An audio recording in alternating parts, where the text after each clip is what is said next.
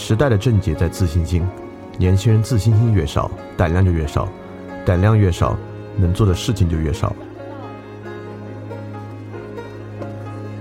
来翻转电台，用知识充实你对周遭世界的了解，培养你的安全和自信心。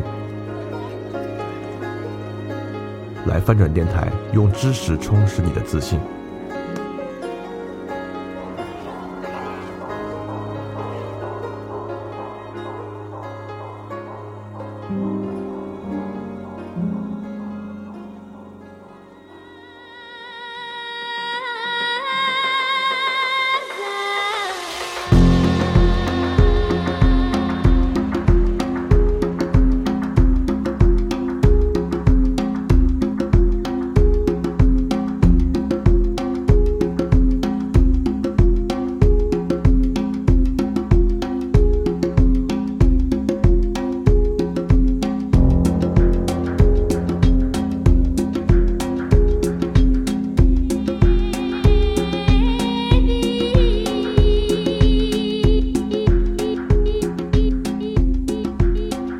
周一晚上回来进行翻转电台的知识分享。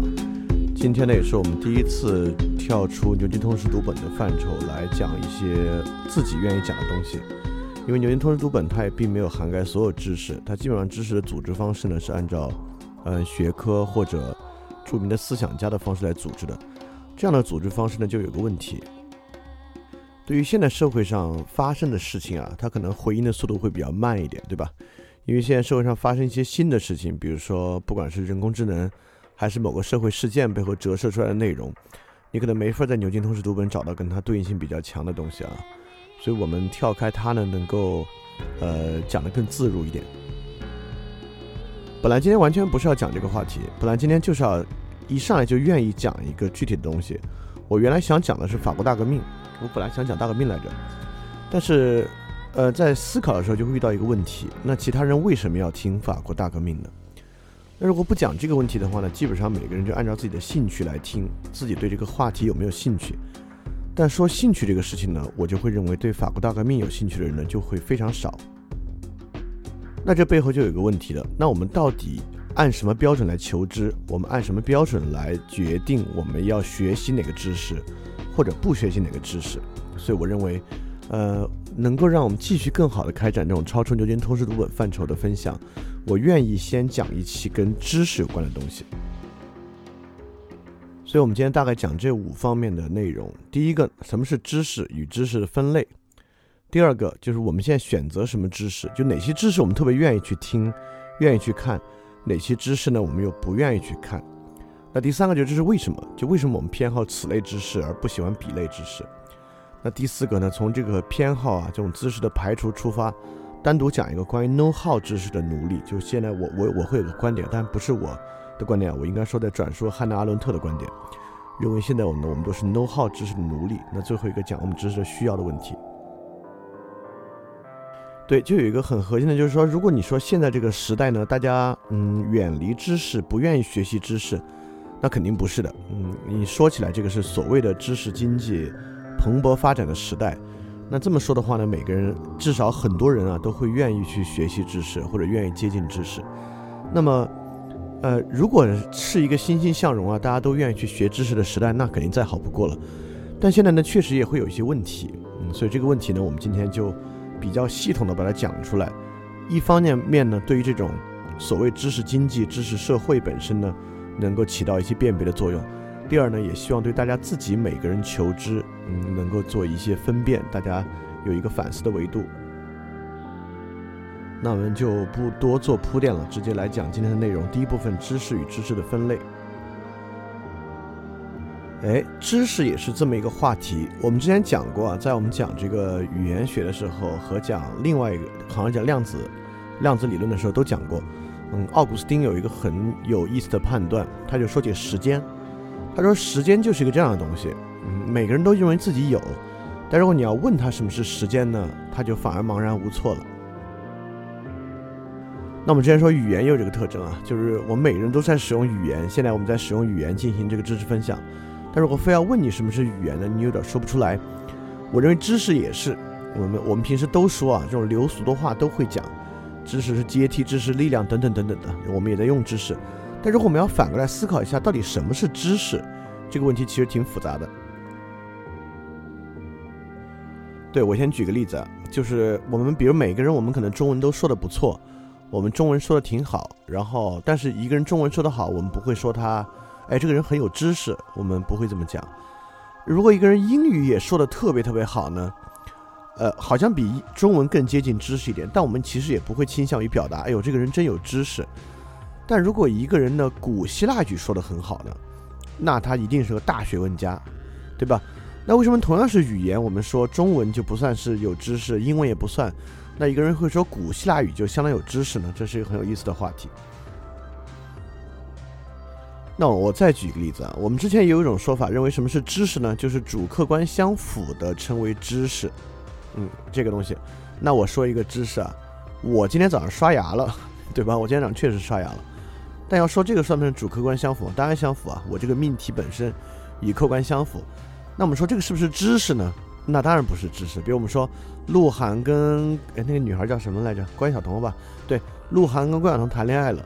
我们说这个算不算知识呢？不算，这算八卦，对吧？哎，但反过来呢？如嗯，鹿鹿晗跟关晓彤的事情是八卦，对吧？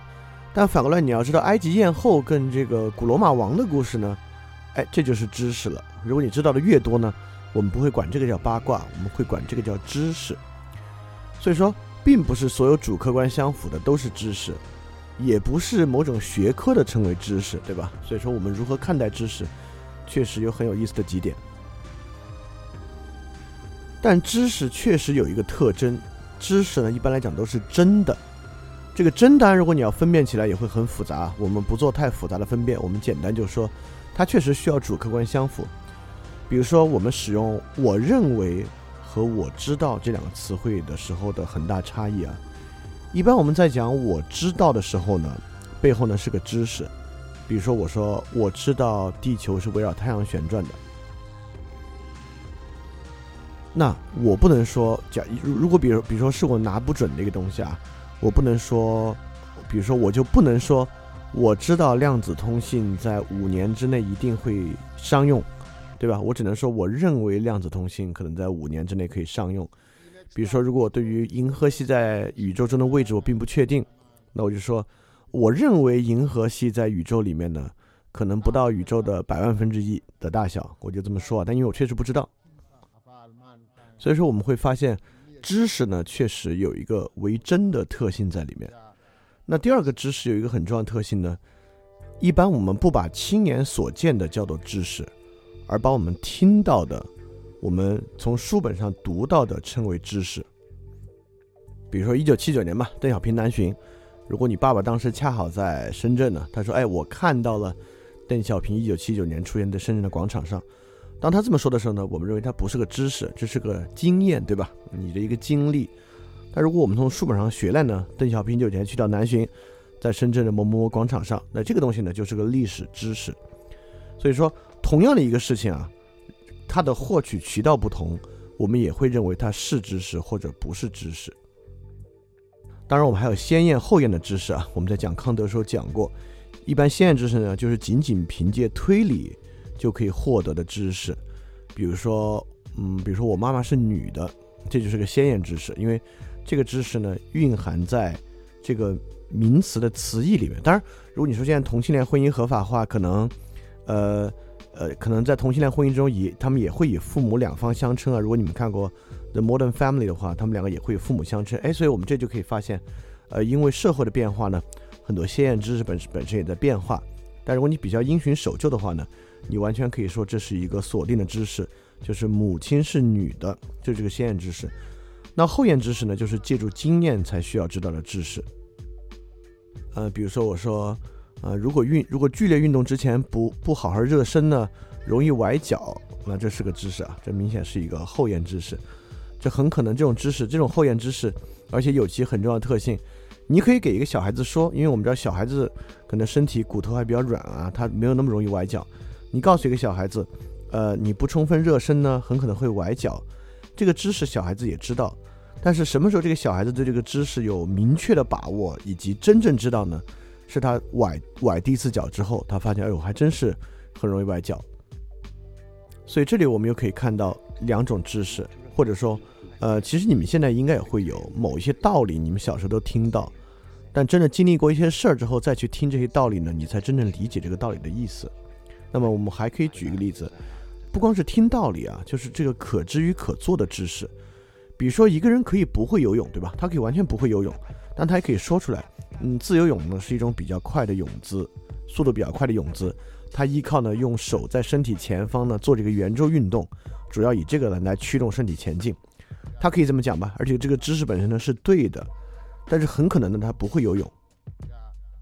那么我们也可以让一个人他会游泳，但他口齿没有这么伶俐，或者他没有这么好的总结能力。你问他什么是自由泳，你会吗？他说我会啊。然后他也能游，你让他说说自由泳嘛，他也能说出来，但未必能说的那么好。那这两个人呢，到底谁掌握了自由泳的知识呢？知识论是个很大的话题啊。这个知识论在哲学里面呢，就单独有一个领域——知识论、认识论。嗯，在西方呢，知识与认识呢是很近的。我们知道 “knowledge” 这个词啊，就是从 “know” 一个词根变化过来的。所以说，呃，因此认识论和知识论在西方呢，其实是一个意思。但在我们的语言里面呢，认识与知识其实不完全一样。刚才我们举了很多例子的发明啊，都都都表明，在我们这边很多时候，你认识的过程和认识的结果呢，我们是不把它当做知识看待的。所以说，总的来说呢，认识论、知识论对知识本身的分辨呢，是个很有意思的话题。如果大家感兴趣的话呢，维特根斯坦等等的，对这个问题都有很多很多的看法。当然，这不是我们今天的重点啊，今天最最开始只是让大家了解一下。知识这个问题啊，是一个层次很丰富的话题。嗯，我知道互联网上有很多的内容啊，包括怎么求知啊，怎么读一本书啊，梳理你的知识体系啊，个人知识管理啊，这的这这种这种陈词滥调非常非常大啊。那我们只是用这个方式呢来梳理一下知识问题呢，可能远比我们直觉去感受的那样要复杂。因此，接下来我们来讲今天真正重要想讲的是关于这个知识分类，以及从这个知识分类衍生出来的一系列问题。当然，知识的分类呢有很多方法，你可以按照学科分类，嗯，等等等等啊，你的年年代分类都可以。那今天我们这个分类方法呢，是为了之后去分析求知过程和求知动机的一个分类方法。那这个分类方法跟我刚才举的一系列例子呢有关系，所以我必须来做一点知识的初期分辨，以及举出一些例子来，让大家有一个呃相对直观的感受哦，你这个知识分类想讲什么，你说的是一个什么意思。所以在这里呢，我们把知识分成四类知识。第一类呢是关于事实的知识，第二类呢是关于原因的知识，第三类呢是关于方法的知识，第四类呢是关于形式的知识。所以说就是事实、原因、方法以及形式。没关系，我们每一类把它拆开来讲，也举一些例子来说明这个到底是什么意思。那么我们先来讲事实的知识。事实的知识呢可以分为两类。就是客观的事实和主观的事实。客观事实的知识呢，我们刚才举过很多例子啊，它大概呢得离你的生活比较远，我们才把它称为知识。比如说，我今天早上刷牙了，也是个客观事实，但它不是个知识。那比如说客观知识啊，世界上最大的鱼有多大？世界上最赚钱的一个专利是什么？法国大革命到底死了多少人？嗯，希特勒在他的从政阶段中呢，下达了多少政令？这些呢都可以算当做一种客观事实的知识。我们有很多学科呢，基本上是学习客观事实知识的，比如说历史与地理，啊，这两个学科呢，学的很多内容呢都是客观事实的知识。那么除了客观事实知识呢，还有一类是主观事实的知识。那知乎其实就是一个主观事实知识量非常大的网站。主观事实在知乎上的句式就是什么什么什么是一种什么样的感受，什么什么什么是一种什么样的体验。所以，当我们在问一个什么东西是什么感受、是什么体验的时候呢？我们要的是一个主观事实。比如说，我们说，呃，做胃镜真的很难受吗？或者我们可以问，用知乎的句式问，做胃镜是一种什么样的体验？我没搜过，但一定有这个问题。所以我们想了解的是做胃镜这个事的主观事实。比如很多人会说，他到底难不难受？他到底要多难受？啊，是这么一个事实。比如还有，呃，参加自己的葬礼呢，是一种什么样的体验？这也是知乎上一个高票问答。所以，不管是做胃镜，你看是一个你自己要去做的一个医学检查，它是其他人对你的一个物理行为，或者呃，比如说知乎上也有问题叫做声音好听是一种什么样的体验？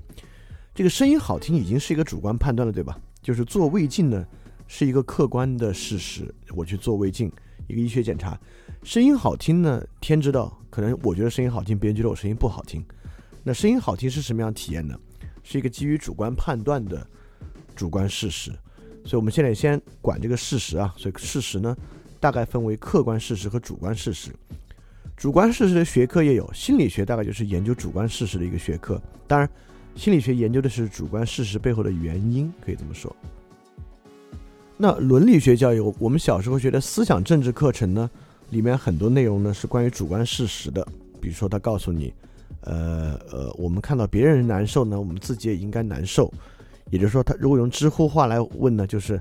啊，看到其他人难受是一种什么样的体验？那大概他大概告诉你，那你自己也应该很难受，就所谓恻隐之心啊，等等等等的，这就是基于主观事实的知识。其实，在我们开始说知识分类的时候，大家就已经可以开始去想，可以去分辨了。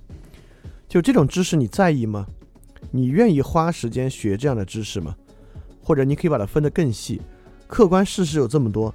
哪一类客观事实是你比较在意的？有哪一类客观事实你不在意？比如说卢旺达大屠杀到底死了多少人呢？你可能不在意。那么回来说，张学友在红磡体育演体育馆的演唱会啊，最大的一次、最多的一次里面有多少人呢？你可能比卢旺达的这个惨案你可能会在意一些啊。我们可以来看看，你自己可以先开始分辨一下这些知识，你哪些比较关心，哪些不太关心。或者你可以在想哪些你为什么关心？那为什么另外一些你又不关心呢？当然你会得到一个比较 easy 的答案啊，就是我关心的呢是跟我的生活经验比较近的，我不关心的呢是跟我的生活经验比较远的。你其实不要太草草的做这个决定。我们有时候在网上好奇点开的知识啊，其实跟我们的生活经验非常远。就比如说我说世界历史上存在过的最大的鱼有多大？这个其实离我们每个人的生活经验很远，但我相信这一点呢，其实大家都挺好奇，都挺想知道的这么一个客观事实的知识。所以在想哪些你喜欢，哪些不喜欢及原因的时候呢，有时候不要太去容易跟着一个原因说哦，因为这些知识离我们比较近，因此我们愿意了解；又呢，因为这些知识比较远，离我的生活比较远，所以我可能没有那么感兴趣。事实远比这个复杂，就因为这个，我们接下来讲原因的知识。所以你可以看，刚才我们呢就在问一个原因，我们在问为什么。一般问原因的知识，我们都会问为什么，对吧？为什么我们偏好一类知识而不喜欢另一类知识？而我们说，跟我生活比较近的知识我更在意，而离我生活比较远的知识呢，我不那么在意。就是对这个原因的一个解答，对这个原因构建的一个理论。那我们先说这个原因的知识啊，原因的知识呢，我们也可以分为两类，有一类知识呢，探究客观事物的原因，客观原因的知识，当然也有另外一类知识呢，探究主观原因的知识。那客观原因的知识当然很多了，比如说，呃，为什么飞机可以飞？为什么吃肉会长胖？那么这些呢，都是客观的知识，也就是说，这不以人的意志为转移的。这个呢，我们在科学革命讲过啊。伽利略区分了第一类知识与第二类知识。那这类知识呢，就是与人的感受无关的知识。比如说，为什么，呃，树为什么树木，呃，需要充足的阳光才可以生长？那这些我们都可以问为什么。这些为什么背后呢，是一类客观知识。那么还有一类主观知识，比如刚才我问那个就是个主观知识。我们刚才问的是为什么我们喜欢这类知识而不喜欢那类知识。这本身呢就是一个主观原因。那么还有我们经常问的主观原因，就为什么大家觉得《战狼二》好看啊？就是我们基于一个主观判断去找这个主观判断的原因的呢，是一类主观的知识。但还有一类问题比较特殊，我们有时候有点分不清它是主观的原因还是客观原因。就比如说，为什么日本车比较好？这听起来是一个很客观的原因，对吧？我们可能会说日本更好，因为它性价比高。因为它比较符合东方人的驾驶习惯，等等等等的。但我们也知道，我们问什么东西比较好的时候呢，其实本身是个主观判断，是主观上觉得一个车好。但是呢，在这个问题的时候呢，我们又会认为这种问题的回答一定会非常客观，会远比为什么《战狼二》好看要客观。比如还有一个问题，我这里举例，就双十一有什么值得买的东西？那这个什么值什么东西值不值得买，当然是一个主观的判断。但这种问题，你会认为他的回答本身呢，应该相当的客观。那比如说我再问一个，你就会觉得更客观了。为什么我们看到小动物受伤害会感到伤心呢？伤心本身当然是个主观判断了，像《战狼二》好看，呃，我们看到小动物伤心啊，对，等等等等，对吧？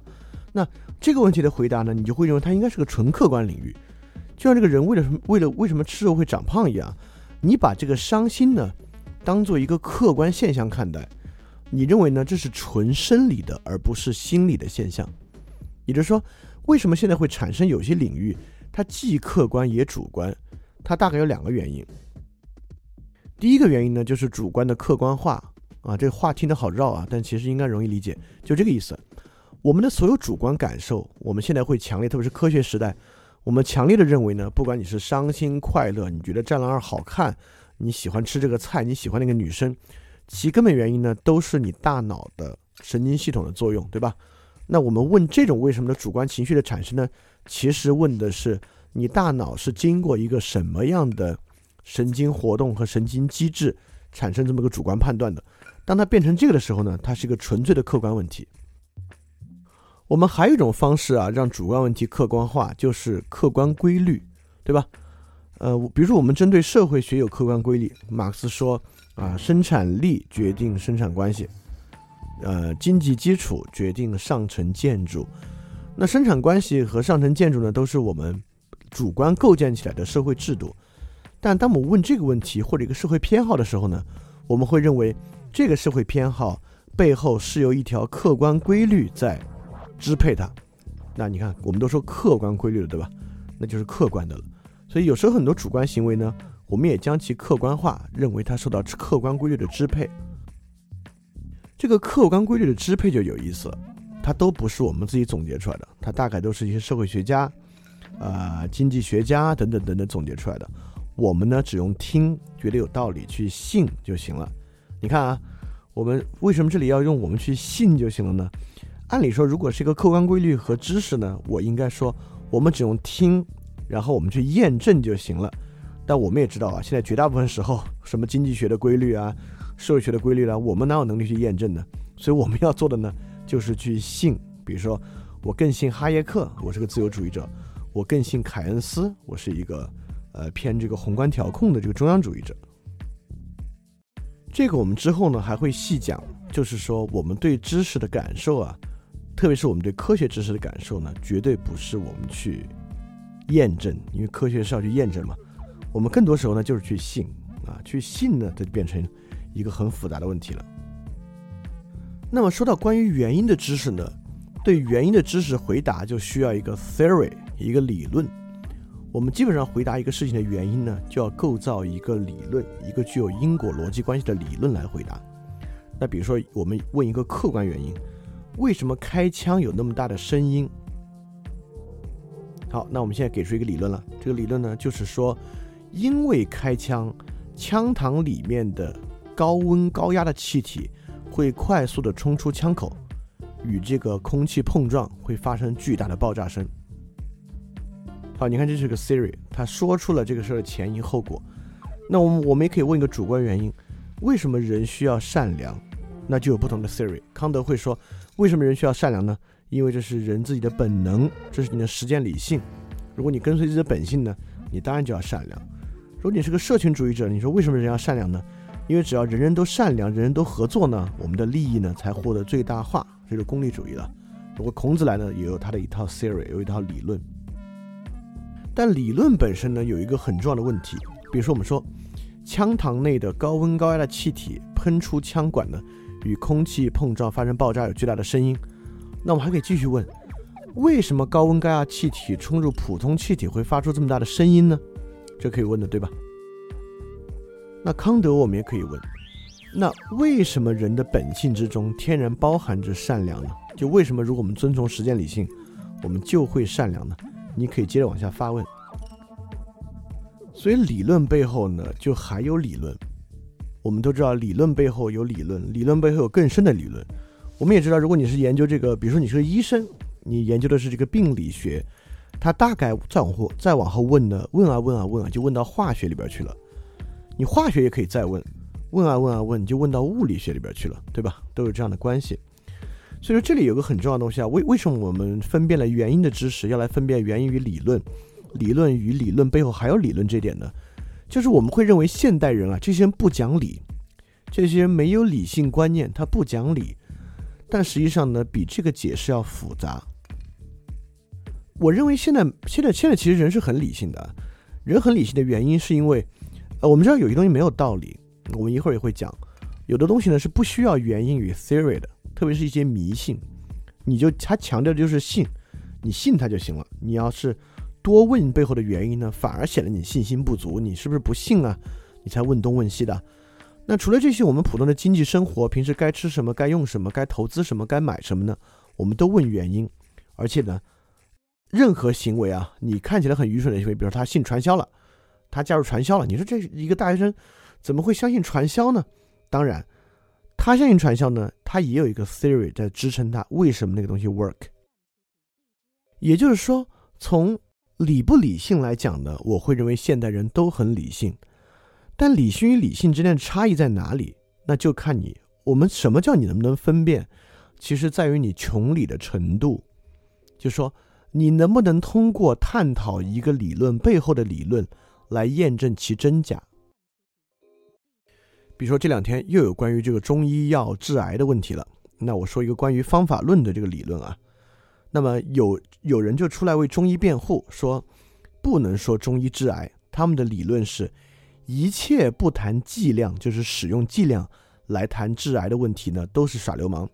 大概是说。这个世界上对身体有害或者能够引起致癌的物质多了，那么一个东西到底应不应该用，到底好不好呢？那应该配合的来谈这个东西的使用剂量，它到底用了多大的量，我们到底要用多大量才可以判断它到底是不是致癌，它到底好不好？哎，这个这个至少从理论上听它挺有道理的吧？但反过来驳斥它的呢，一样很有道理。我在这里就不把这个问题展开讲啊，因为今天内容还很多。所以，我们大概从这里可以发现呢，确实，如果这个社会上，我们我们对一个理论的判断是它听起来很有道理，那我可以说，现在网上的绝大多数理论听起来都很有道理。这其实也是我们在微信朋友圈所遇到的一个困惑。任何一个社会事件出来，双方讲的都很有道理，所以说，我们我们应接不暇经历的就是每天的故事在翻转。所以我们在经历的就是互联网上每一天的故事呢都在翻转。今天是这样，明天就走向了负面，后天又有新的道理出现，又走向去负面。啊，我而且我们也知道，这个还不是黑格尔那个辩证过程啊，正反合的过程，它就是两边说的都挺有道理的这么一个事情。它本身呢，可能并没有推进一个事儿往前，只是各说各话而已。所以说，我们怎么去分辨呢？我们就要认识到，理论背后还有理论，不是说大家不讲理，而只是现在大家呢，可能都只。满足于浅浅的理论就行了。好，关于这个这个的分辨，我们在之后说的更细。我们来说，我们刚才介绍了两种知识啊，第一个是事实的知识，第二个呢是原因的知识。我们来说第三种知识，就是方法的知识。方法的知识呢是现在最大的知识，也就是说，我认为现在最火的知识就是方法的知识。方法的知识其实就是我们嘴上说的所谓干货。我们经常会说啊啊，这个这个培训里面呢有很多干货，或者说这篇文章的干货满满。什么叫干货呢？就是 know how，how to do 就是干货。我认为知乎上最大两类问题啊，一类是主观事实的问题，什么什么什么是一种什么样的体验；第二类最大的问题呢，就是 know how 的问题，方法的问题，如何赚到一百万，如何帮助抑郁症患者，如何培养孩子的专注力。如何用经济学思维谈恋爱等等等等等等，都是知乎上非常火的问题，就是 know how 的问题。know how 的火热是重要的现代性现象，也是汉娜·阿伦特对现代做批判一个很核心的批判，就是对 know how 社会的批判。啊，这里我们可以讲讲在汉娜汉娜·伦特为什么思考这个方向啊？呃，我们知道汉娜·伦特思考很大的出发点呢是二战德国人对犹太人的暴行。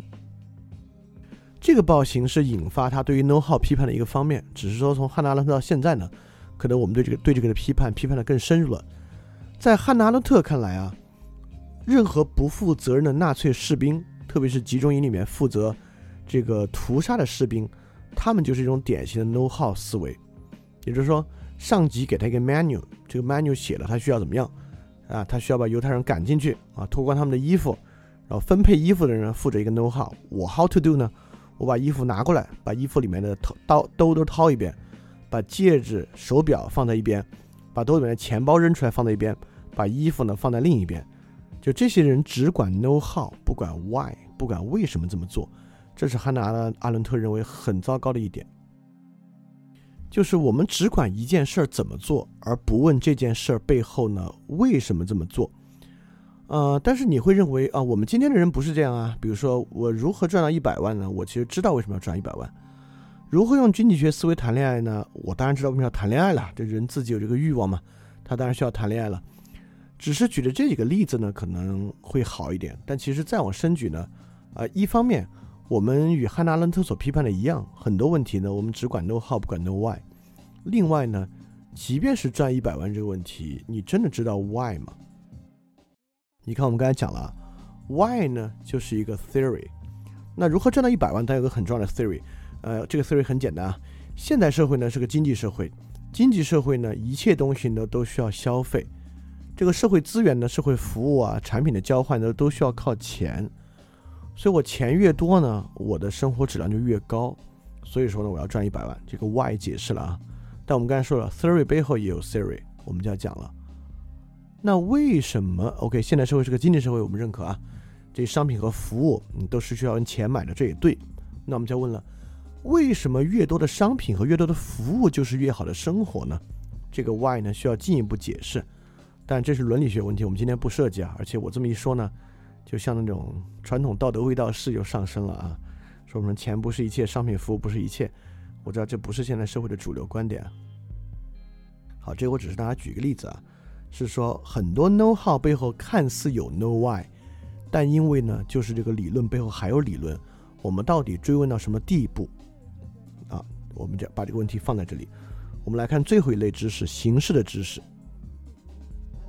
那么形式的知识是一类很特殊的知识，它不靠经验，比如说我们的主观感受的知识靠经验，它也不靠继承的事实，它是纯粹形式的三段论逻辑。数学等等是纯粹逻辑的，呃，纯粹形式的这类形式知识呢，在过去很重要。我们知道柏拉图学院门口写的就是“不懂几何者不得入内”。那为什么柏拉图学院门口会写“不通几何者不能入内”呢？大概是因为在古在古希腊看来啊，第一，形式主义的知识非常重要。一个人懂多少的形式知识呢？他的逻辑能力有多强，就蕴含在里面。第二呢，我们在科学革命那章讲过啊。就在那个年代，其实并没有完全区分几何知识也不是纯形式知识，因为呢，神对世界的旨意或神对世界的一套意志呢，其实是体现在几何知识里边的。当然，今天我们的这种形式形式知识，它的形式色彩就更强了，它可能更更抛离了这些属于神的呃缘由和属于神的价值，它基本上就是一个纯粹的形式知识。形式知识呢，是用于我们。思考其他知识的一个根本框架，很多时候我们要把这些这些方法或者把这些事实进行分辨的时候呢，这个分辨就需要形式的知识作为底层。所以在这一章呢，我们对知识进行了基本的一个辨析，然后区分了今天我们需要用到的四类知识的一个分类方法。这个分类方法呢，将知识分成了事实的知识、原因的知识、形式的知识。以及方法的知识，其实你可以想想，它基本上对于我们现在的知识呢是一个穷举的关系。当然，还有我们也说了，还有其他针对知识分类的方法也是合理的。但是今天我们要探讨的话题呢，在这个方法基础之上来展开探讨。非常感谢你收听本节目。如果希望每周一加入微信群，跟我们一起学习，提出问题，看到每次分享的 keynote，可以微信添加想借 Joy Share 想。借的拼音 x i n g j i e，Joy Share J O Y S H A R E，并说牛津通识读本就可以被我们拉入群中，每周一起学习了，欢迎你来。